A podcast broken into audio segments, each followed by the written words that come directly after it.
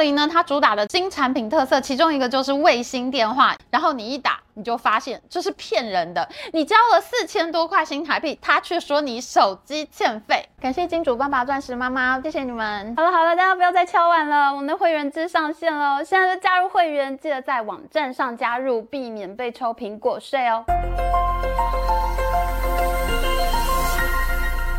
好大家好，我是 Amy。上周美国更新半导体禁令，我们马上就出了做分析的影片。其实最近大家可能都有注意到，今年白宫呢对半导体新的禁令是非常犹豫的，因为在今年夏天的时候呢，曾经传出来白宫要再下新的禁令的消息，但是呢，Intel、NVIDIA 和高通他们的执行长呢。就非常的紧张，他们一起进白宫去见国务卿布林肯。他们的说法呢，其实就是中国政府灌给民众的那一套：你越进中国，越进不了，中国反而会加速发展出自己的半导体产业。那这一集呢，我们就要来回答这个问题：中国自己的公司能够抵抗住这一波禁令吗？其实这个说法我也不是不能认同啦，就是越近你，你可能会发展出自己的产业。问题呢就是时间，你到底要花多长的时间？你要花多少的钱才能自己做起来？你要烧这么多钱，到时候是你先做出来半导体，还是中国共产党先倒？这都是不知道的事情。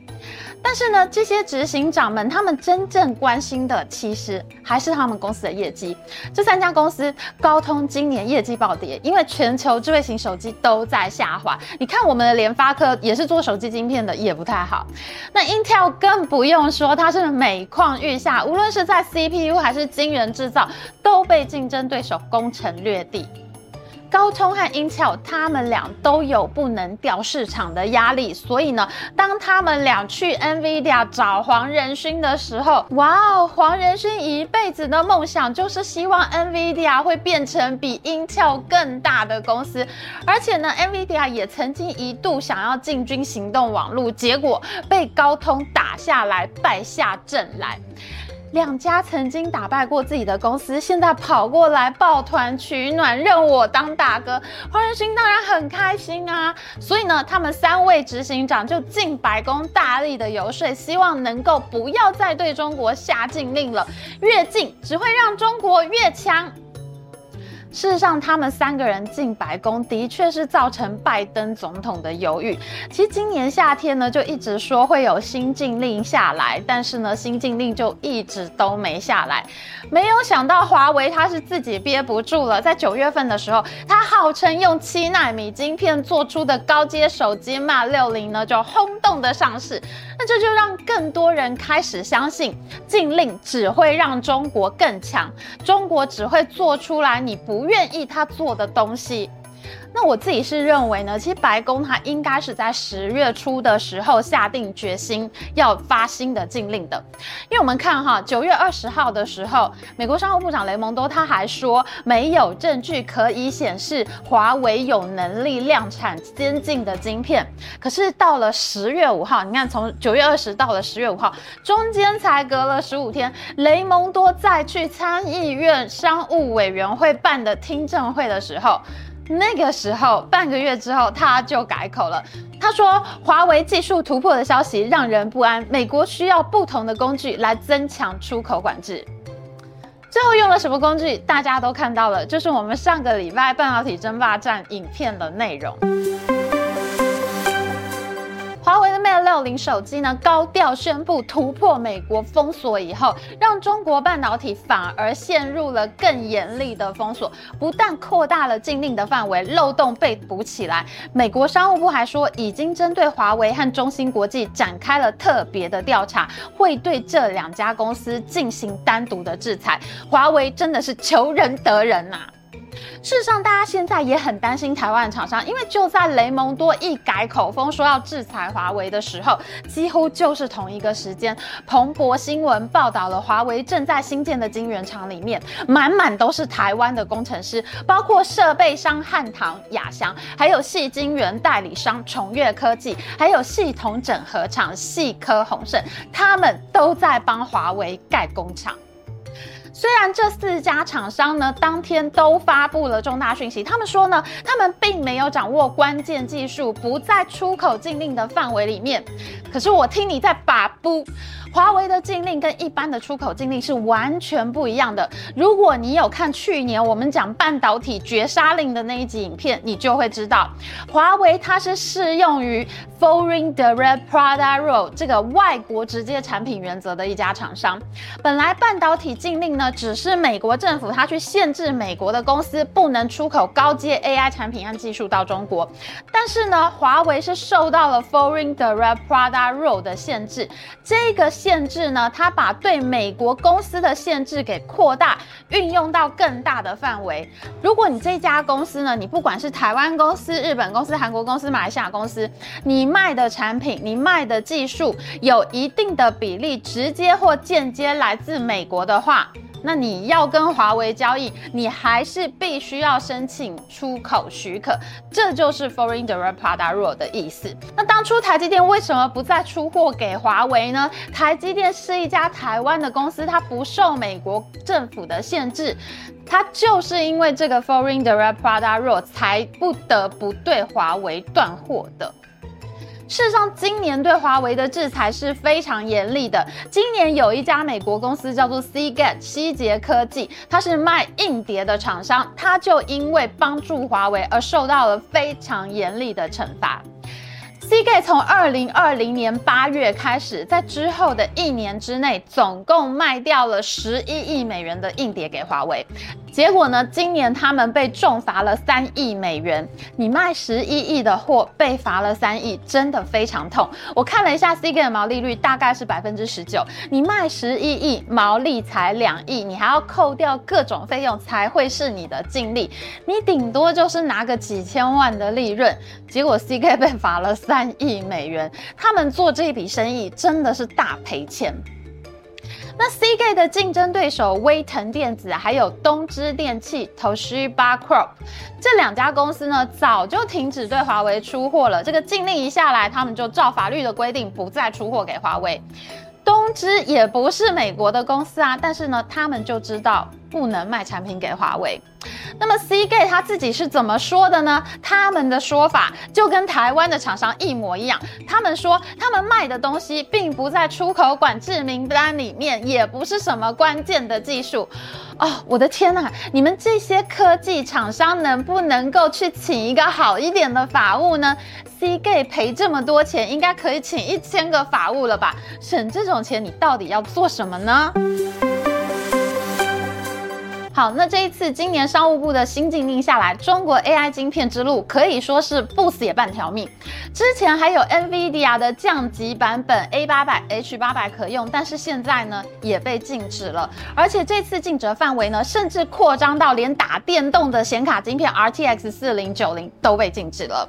那上一次华为自称突破封锁，做出了七纳米的麒麟处理器 9000S，这次还会有中国国产的替代品可用吗？在新禁令的封锁之下，NVIDIA 的 GPU 几乎全面被禁，只剩下五年前的一款十二纳米的 V100 老晶片还可以卖到中国。那中国自己可以用的替代品呢，就是华为的 AI 伺服器，叫做升腾九一零的一款晶片。另外呢，还有一家公司叫做寒武纪，他们有一款晶片叫做五九零晶片。但是这个升腾九一零和寒武纪五九零，他们都是自己设计的特殊架构晶片。就是你常常会听到这个 ASIC ASIC 晶片，他们并不是在用 GPU 工作的，而是他们自己设计了一套特殊的架构。那么这种特规晶片呢，它向来就是很难做的。晶圆厂呢，它必须要帮你特别的代工，那它的产量呢，就不像 GPU 那样可以那么大量的去制造。其实 ASIC 特规晶片的产量本来就是比较低的。那再加上我们知道，华为的七纳米呢，其实是 DUV 重复曝光做出来的产品，它的良率本来就已经比较低了，再加上你的架构又不好做，那其实你的成本肯定就会有问题呀、目前呢，全中国有百分之九十二的 AI 伺服器都是 GPU 架构，如果要改成升腾晶片或是寒武纪，都有一定的难度，因为你这个是特规晶片嘛，你就要换它们，就好像要换一个系统。一样那么麻烦。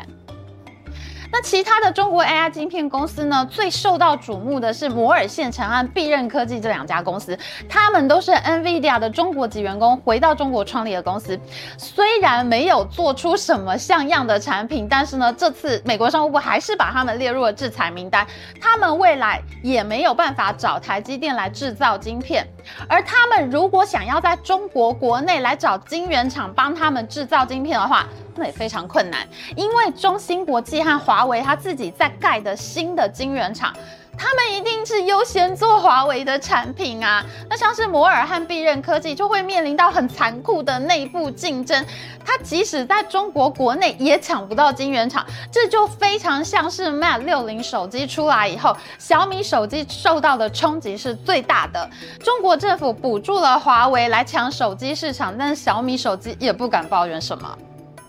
那还有另外的几家中国 AI 晶片公司呢，像是景嘉微、海光信息，那这些公司呢就更加没有什么指望了。说来说去，还是要看华为。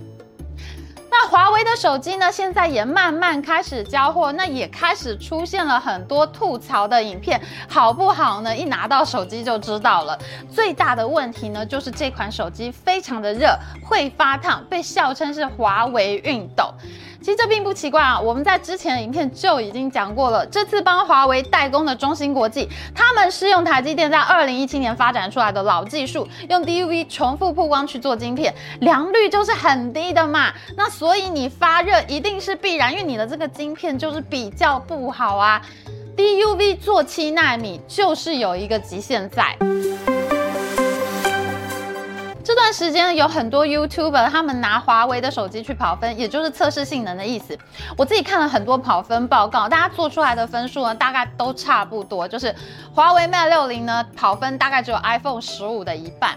台积电的三纳米晶片跟中兴的 DUV 七纳米差别还是非常非常大的。华为虽然宣称他们做出来七纳米处理器，也就是海思麒麟九千 S，他们说呢。他们在跑分系统上可以赢过高通的 Snapdragon 八八八，哎，八八八这款晶片很著名，就是用三星的五纳米，是二零二零年的晶片，它跑分跑出来是四千分，可是高通现在人家是已经做到 Snapdragon 八 Gen Two，哎，这个八 Gen Two 晶片呢，它是跑出了五千分，这个差距有百分之二十，其实还是非常大的。华为 Mate 六零这款手机的 GPU 效能也不强，麒麟九千 S 每秒呢可以跑出来二十八点八张的图片，高通的 Snapdragon 八八八呢每秒可以跑三十张图片，但是呢。这个是好久以前的晶片了嘛，但是呢，高通最新的 Snapdragon 8 Gen 2呢，它可以跑每秒钟七十张图片。你二十八点八张图片是要怎么跟人家七十张图片竞争呢？所以说，华为呢其实是真的推出了一个古代手机啊。上一代华为的麒麟九千处理器还可以跑出三十五张图片。所以说真的，我觉得这个手机它真的不值三万多块，其实它真的就是一款。爱国机，那我也看了很多这个华为手机的体验影片啊，看起来华为应该是花了很大的力气在调试操作系统，就是调整这个软硬体协作的流畅度啊，像是手机讯号啊、拍照的品质啊，其实它一直在调整这个软硬体协作整合啊，其实它做出来的手机。并不差哦，这几年智慧型手机也是本来就没有什么太大的突破嘛。在二零一七年之后呢，全球销售量就是智慧型手机的销售量一路衰退。那的确这是靠你软硬体整合的能力，要做出来一款顺畅的手机，跟最新型的手机相差不会太远。其实并不是一件非常困难的事情。重点是呢，其实这个手机你就不要长时间使用，你就不要拿来长时间的看影片啊、打电动啊，不然你就会发烫、卡机、